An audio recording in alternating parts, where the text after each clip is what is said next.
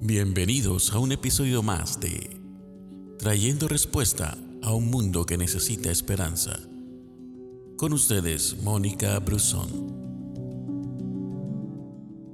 Al comenzar desde cero, recuerda que no importa de dónde vienes, sino a dónde vas.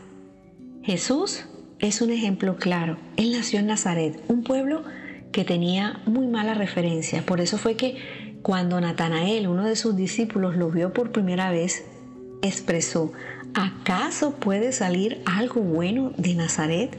Ven y lo verás, contestó Felipe. Y uno tiende a estigmatizar a la gente por su procedencia, por su origen, pero recuerda que no, todo pobre es ladrón, eh, que no todo cristiano es fanático, que no todo latino es delincuente, Jesús había salido de Nazaret, pero él era diferente. Por eso el origen no determina lo que uno es. Puede que el origen influya en el acento, en la comida, en la manera que te vistes, en la manera que te expresas. Sin embargo, el lugar de donde uno viene no tiene por qué determinar cómo uno se comporta ni la misión, que uno tiene. Jesús salió de Nazaret, pero marcó una diferencia con su gente.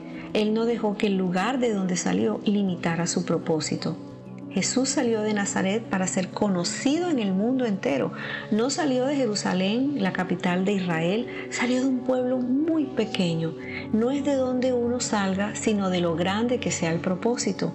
Salir de algo grande no significa que por eso alguien va a lograr algo grande. Como venir de lo pequeño tampoco quiere decir que uno está destinado para lo pequeño. Nacer en una gran ciudad no significa que todos ahí van a llegar a ser importantes. Vivir en un país grande no significa que todo el que vive ahí va a ser próspero. Lo que nos hace grandes es el propósito.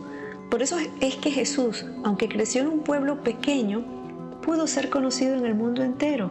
No importa de dónde vengas, sino cuál es tu propósito. Su mentalidad no se limitó al tamaño de su pueblo, ni a su apellido, ni al oficio de sus padres. Nuestro origen o circunstancias no tienen por qué afectar nuestras aspiraciones. Hay que aprender de José, que en la cárcel no pensaba como un prisionero, sino como un administrador. De David, que frente a Goliat no pensó como un pastor de ovejas, sino como un guerrero.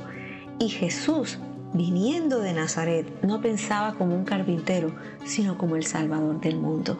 Desde cero, lo pequeño salió para cambiar al mundo entero. Y sigue haciéndolo, sigue transformando corazones, sigue restaurando vidas, sigue dando esperanzas hasta la eternidad. Gracias por escucharnos. No olvides compartir este audio que Dios te bendiga.